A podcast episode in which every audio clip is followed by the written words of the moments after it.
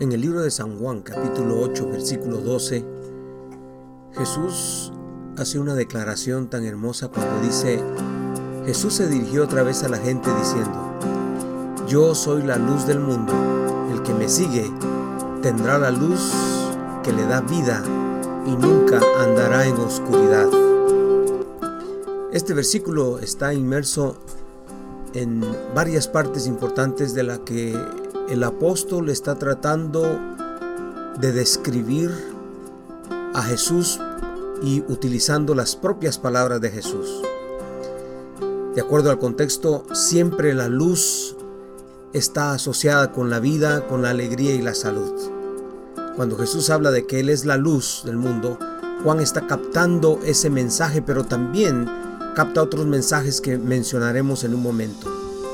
En el Antiguo Testamento el salmista dice que la palabra de Dios es lámpara que alumbra y que también es lumbrera que dirige.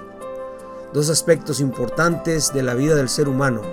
Una lámpara nos señala dónde estamos parados, pero también una luz nos dirige para dónde debemos seguir.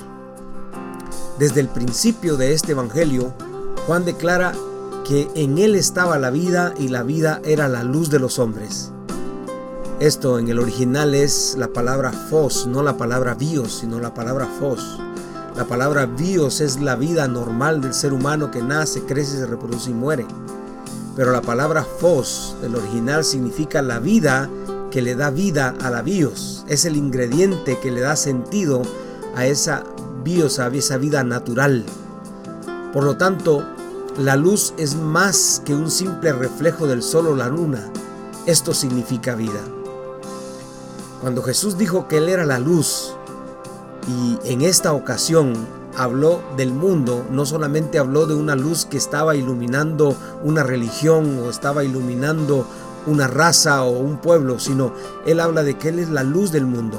Y no se refiere a una luminaria común, sino a la luz dentro de un sistema de oscuridad habla de almas, del corazón, de la existencia de los seres humanos llamados mundo en este contexto. Luego, él declara la importancia de seguirlo. Esto implica renunciar a la oscuridad, una acción voluntaria que me llevará a una actitud. Implica sobre todo, como Jesús mismo lo dice, tendrá la luz que le da vida y nunca andará en la oscuridad. Esta luz, que es vida, que, le da sentido a la vida, a la bios física, a la vida normal del ser humano, tiene el propósito de encender una chispa que el hombre de alguna manera por el pecado eh, apagó. Lo más importante después de esta decisión es que no andará en tinieblas, dice la escritura. Esto es encontrarle un propósito a la vida física existente. Definitivamente Nadie en la vida común va a encontrar razón para vivir si no descubre la fos, como decíamos hace un momento en el original, que es la luz. Y dice San Juan que él era la luz de los hombres. Es interesante ver que la, esta palabra luz está asociada aún con el mismo principio de la creación, cuando dice el Señor que primero, antes de crear el Señor el sol, las estrellas, de crear la luna, Él había creado la luz. La luz, una luz que es diferente a la luz que nosotros vemos, es una luz que ilumina la creación misma del Señor.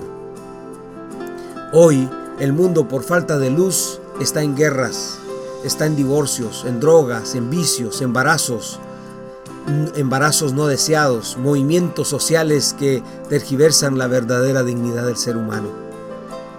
Jesús garantiza que el que le sigue, Él será la lumbrera para su vida.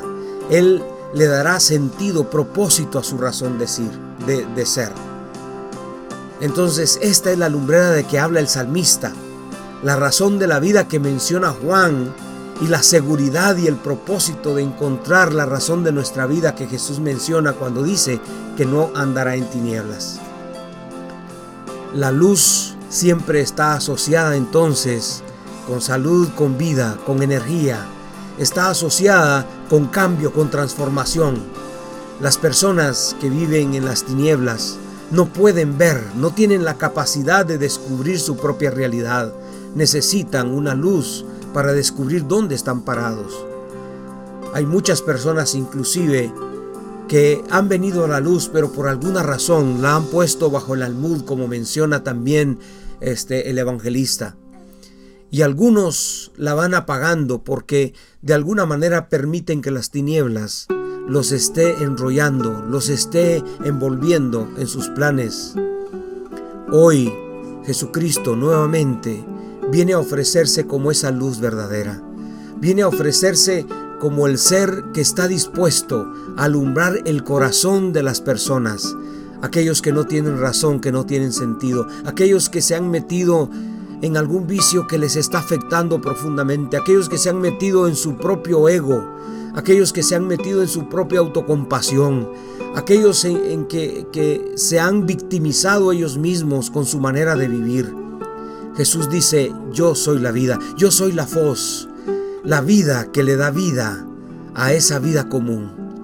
Y todos tenemos acceso a ella, pero necesitamos reconocerlo, recibirlo y sobre todo permitir que Él nos ilumine.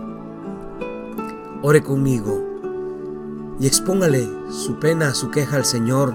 Y si usted es una de las personas que ha brillado ya, que la luz de Dios brille en su corazón, comparta esa luz con otros que lo necesitan. Amado Dios, gracias, gracias por la oportunidad que nos das de recibir tu luz, una luz verdadera, una luz que no es común, una luz que no se puede comparar con la luz del sol. Es la luz que ilumina nuestra manera de vivir, nuestra manera de ser. Es la luz que ilumina nuestra actitud, que ilumina nuestros pensamientos, que ilumina nuestro ser entero. Padre, gracias por darnos esa luz por medio de Jesucristo tu Hijo. Hoy abrimos nuestro corazón y te permitimos que seas tú el que more en nosotros. Y oramos por aquellos que están en necesidad, que tú, Señor, les aclare su vida con esa luz verdadera. En el nombre precioso de Jesús te lo pedimos. Amén y amén. Que el Señor los bendiga. Les habló el pastor Leonel de la